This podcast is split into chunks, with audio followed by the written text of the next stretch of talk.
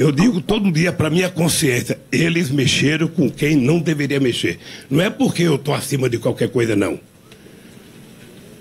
É porque eu não fiz o que eles dizem que eu fiz.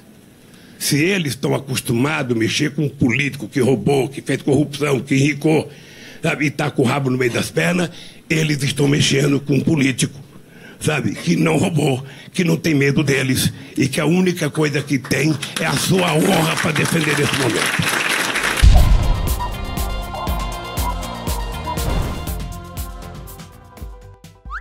Justiça condena Sérgio Cabral a 45 anos de prisão. Isso mesmo, o bandido do Sérgio Cabral foi condenado a 45 anos e 2 meses de prisão, juntamente com a sua querida esposa Adriana Anselmo, que levou uma pena de 18 anos e 3 meses. E olha que dessa vez nem foi o juiz Sérgio Moro que condenou esses vagabundos, hein? Pois essa nova condenação de Cabral e sua esposinha por corrupção passiva, lavagem de dinheiro e pertinência à organização criminosa foi aplicada pelo juiz federal Marcelo Bretas, responsável por um dos desdobramentos da Lava Jato no Rio de Janeiro. Só para vocês terem uma ideia, essa foi a maior pena já aplicada a um político na história desse país. Parabéns, hein, Cabral? Mas não vai se achando muito não, viu? Porque, por enquanto, esse título pode até ser seu, mas logo logo seu companheiro Lula vai te superar. E por falar em Lula,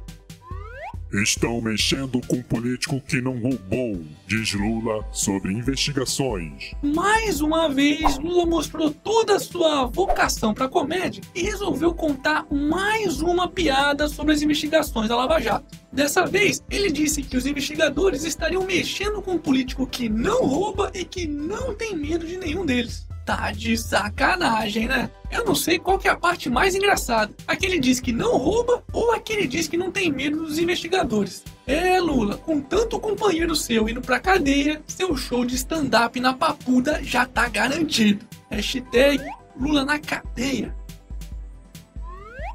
Polícia Federal indicia irmãos Batista sobre acusação de crimes financeiros. Vai, professor, dá mais aulinha pra nós aí, vai.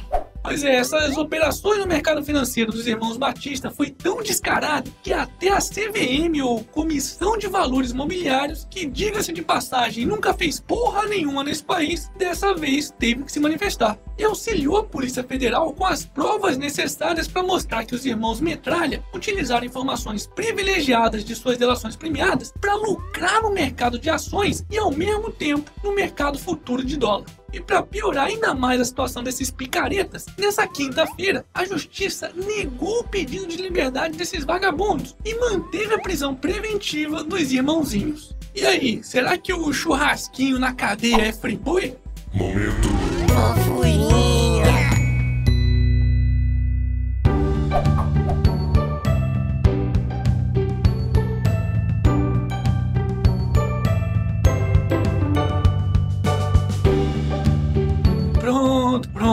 Pronto, passou. Estavam com saudade de momento fofurinha, né? Então bora voltar pra realidade. Volkswagen é condenado a pagar um bilhão de reais a 17 mil donos de Amarok. Lembram-se daquele escândalo de corrupção envolvendo a Volkswagen, onde veículos fabricados pela montadora eram equipados com um software que mascarava as emissões de poluentes? Pois é, ela se fudeu não apenas nos Estados Unidos, mas também no Brasil, já que a Justiça do Rio de Janeiro condenou a empresa a pagar mais de um bilhão de reais em danos materiais e morais aos proprietários da picape Amarok, vendidas no Brasil entre 2009 e 2013. Só para vocês terem uma ideia, cada um dos mais de 17 mil clientes lesados por esse esquema receberá 64 mil reais. Mas é bom lembrar que a montadora ainda pode recorrer. Porém, mesmo que ela ganhe, o estrago feito à sua imagem já era. Hashtag propaganda enganosa sempre sai mais caro. Momento. E aí, já comprou as novas camisetas da edição limitada do canal do Otário? Então corre lá na lojinha, pois todos aqueles que levarem para casa pelo menos duas camisetas vão ganhar automaticamente, inteiramente grátis, uma caneca de acrílico exclusiva do canal. Mas corre, hein, porque essa promoção só vai valer até esse final de semana. Criminalização do funk é rejeitada na Comissão de Direitos Humanos do Senado. Uma sugestão legislativa que pretendia tornar o funk um crime à saúde pública de crianças, adolescentes e à família foi rejeitado nessa semana pela Comissão de Direitos Humanos do Senado Federal. Fala sério, hein? Tanta coisa importante para votar e esses vagabundos ficam perdendo tempo com essas merdas? Não pode, porra! Mas se você tá achando que a imbecilidade dos nossos legisladores para por aí, não para não. Projeto de lei quer obrigar rádios a tocar músicas religiosas. Não é possível, tá faltando mesmo trabalho para esses vagabundos, viu? Acredite se quiser, mesmo com uma infinidade de rádios religiosas no país e o Estado sendo laico, ou seja, não deve favorecer e nem se opor a nenhuma religião, um deputado federal e pastor de Minas Gerais criou um projeto de lei que quer obrigar as rádios públicas a executarem diariamente músicas religiosas em suas programações. Tá de sacanagem, né? E aí, qual que vai ser o próximo passo? Obrigar a ter cota para música gospel no Rock in Rio? Ao invés de perderem tempo com esse tipo de coisa, que tal fazerem um projeto de lei para reduzir os salários dos deputados, que atualmente recebem mais de 33 mil reais mensais, e acabar com seus benefícios, hein? Porque eu tenho certeza que a população, religiosa ou não, iria aplaudir essa ideia. Hashtag, quanto maior o Estado, menor o cidadão.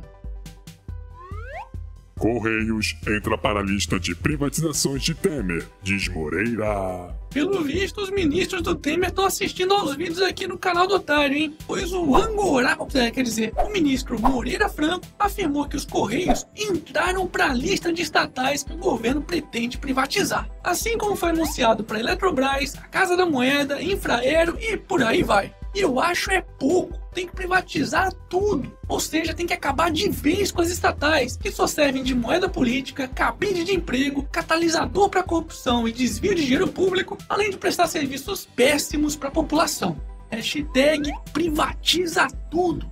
E para finalizarmos essa edição, Santos não aproveita um a mais, perde em casa e está fora da Libertadores. Hum. Eu não iria desperdiçar essas 39 bolas. É mesmo, é. É show de bola! Show! Foda-se!